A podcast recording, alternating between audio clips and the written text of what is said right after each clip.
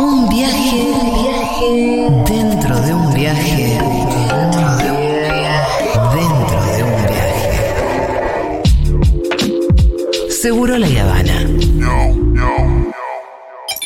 Dejémonos de pensar en impuestos en el día de hoy. Y obviamente hay que poner en caja el sistema previsional porque está quebrado. Tenemos 70 años de keynesianismo, nos están haciendo mierda. la gente no puede pagar impuestos, aunque sea para la fortuna. Digo, acá la economía no está para pagar impuestos. La gente se está fundiendo. Vos no sabés ni lo que es liberalismo. Hoy cuando vos tomás lo que se llama el índice de libertad económica, aquellos países que son más libres, o sea, que son más mercados abiertos, competitivos, abren sus economías, baja presión fiscal, son ocho veces y media más ricas que los que son reprimidos. Pero nosotros tenemos una pasión por el estatismo, por vivir del bolsillo del otro, que hace que esta sociedad se haya vuelto una sociedad de saqueadores y por eso nos estancamos. Como prometí durante toda la campaña, apostar a su capacidad de crecer, a su capacidad de duplicar la producción agropecuaria de este país, hoy voy a firmar el decreto por el cual la Argentina pasa a tener retención cero a las exportaciones regionales. Otra vez tengo que discutir de economía con vos que no sabés. El Estado presente es un acto violento. Porque vos estás castigando al exitoso porque a vos no te gusta que haya gente. Ah, no, ¿y a quién le cobrás los impuestos? ¿O te crees que caen del cielo los impuestos? El impuesto a los bienes personales no debería existir. Dejémonos de pensar en impuestos en el día de hoy. La gente no puede pagar impuestos, aunque sea para la fortuna. Digo, no debimos la- la- el foco de atención. Acá la economía no está para pagar impuestos. La gente se está fundiendo. Bueno, ahí escuchábamos a los inconfundibles Milei y Spert, claramente, ¿no? Los paladines de. Los paladines de los Nunca libertarios. gobernaron ni, ni la casa, nada.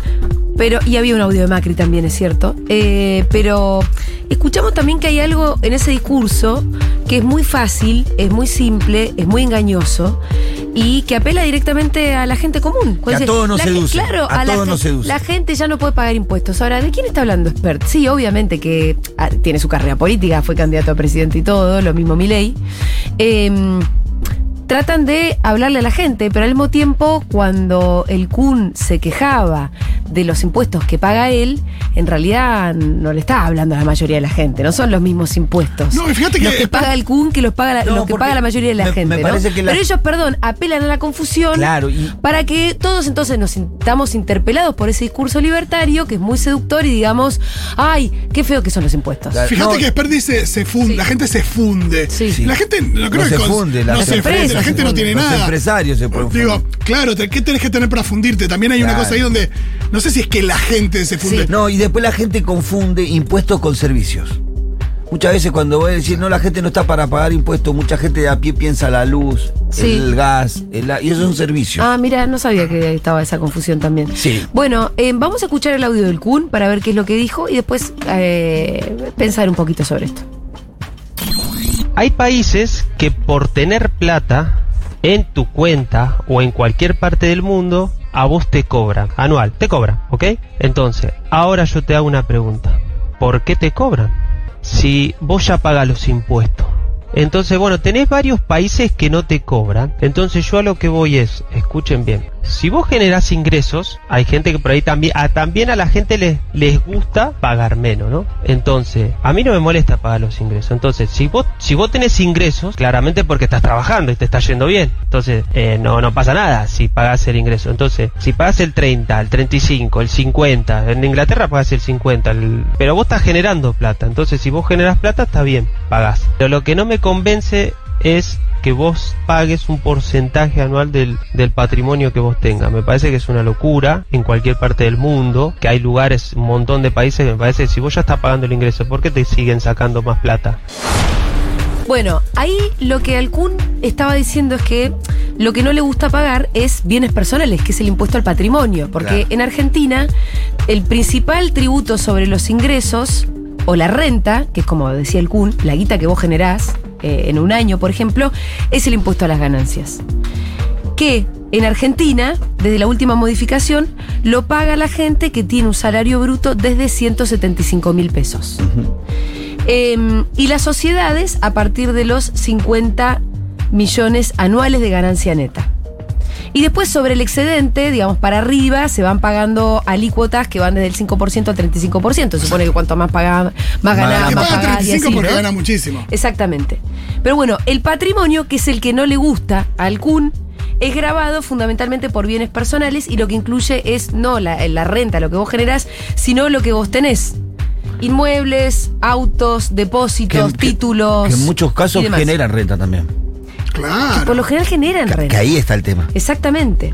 Bueno, en Argentina existe bienes personales, de esta manera, así se llama, eh, aunque vos tengas tus bienes acá o aunque los tengas en el exterior. Obviamente que es más difícil encontrar las cosas que la gente tiene en el exterior, ¿no? Em, pero es importante saber que se excluyen algunas cosas puntuales, como por ejemplo la vivienda personal. Siempre que tenga un valor de hasta 30 millones. Claro. Es O un sea, montón, digamos. Tu vivienda que vos Si vivís vos- no si vos pagás vivís por ahí, esa no pagás ahí, salvo que la vivienda esté por encima de los Claro, 30 millones pagarías, como valor. pagarías por otra vivienda que posiblemente te generaría renta, si la claro. pones en alquiler. Exactamente. La verdad es que todos los países graban de algún modo eh, u otro el patrimonio, tienen distintos mecanismos y demás, pero eh, la mayoría de los países cobran de alguna manera el patrimonio. Ahí donde el, el Kun decía que sí, que no, pero en fin. Sí, o algunos no te cobran algo, pero te cobran mucho más de otra cosa, entonces hay una compensación. Y 30 Bueno. millones serían a dólar oficial que te daría algo así como 300 mil dólares. Que ya es una vivienda- Sí, es una vivienda importante. Sí, sí. Bueno. Aparte, de nuevo, no es lo mismo si tenés 300 que si tenés 400 que si tenés Sí, 500. que- sí, la vivienda, la vivienda personal, la vivienda familiar está protegida, me parece, con estos términos. Bueno, en España, por ejemplo, eh, España solo graba el patrimonio como tal, además de recaudar la renta, o sea que tiene esos dos impuestos igual que nosotros, y por eso muchos futbolistas e influencers lo que hacen es mudar su residencia fiscal al lado Andorra, que es un paraíso fiscal. Claro. Y ahí eh, eluden pagar los impuestos. Em, ¿Qué es lo primero que hay que decir sobre el impuesto al patrimonio?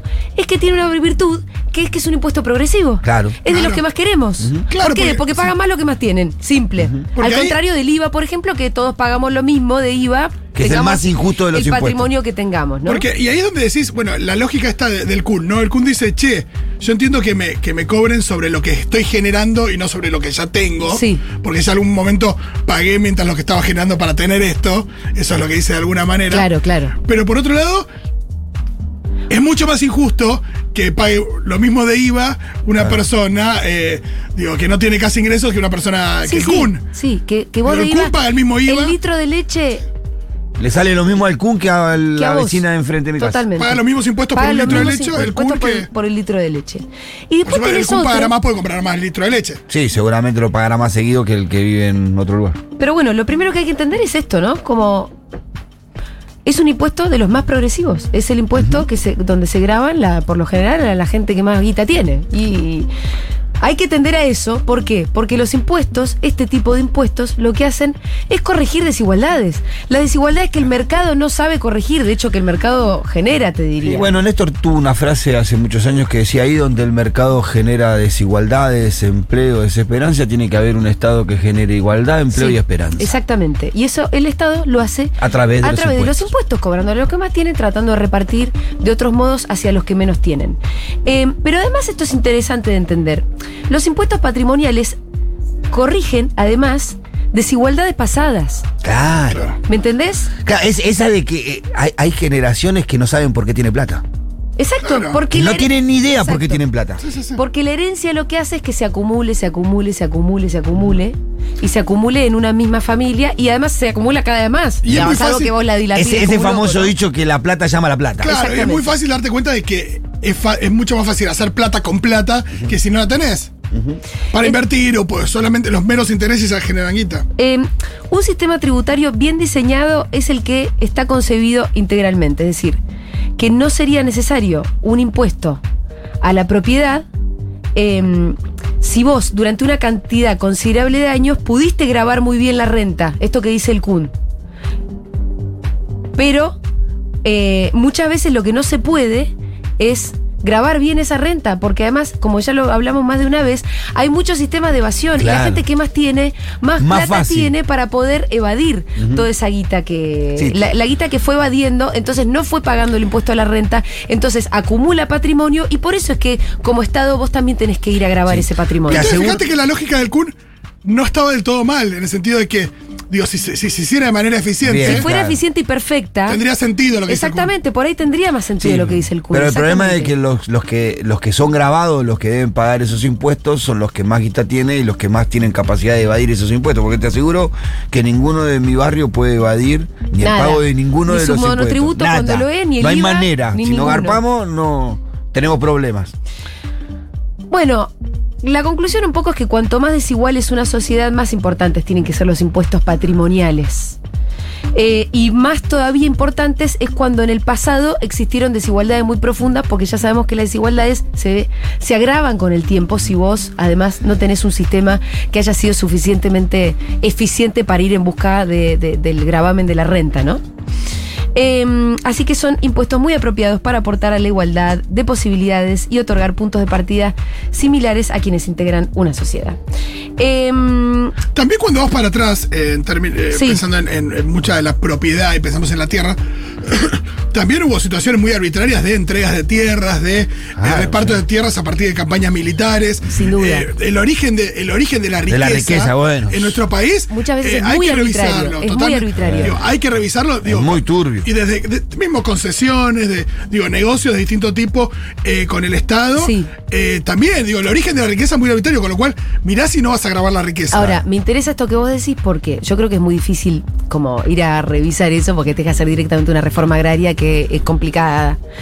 Pero si vos te fijas, las, esas familias patricias que recibieron arbitrariamente por parte del Estado muchas tierras de regalo, después por eso la misma de ahora, también tenés nuevos actores y todo, pero vos seguís teniendo esos mismos apellidos en la sociedad Sí, rural, sí, sí. ¿no? Entonces ahí donde uno dice, el impuesto a la herencia, por ejemplo. Claro, ¿por qué Hay no? países que lo tienen. Mira, Inglaterra cobra el 40% sobre las herencias.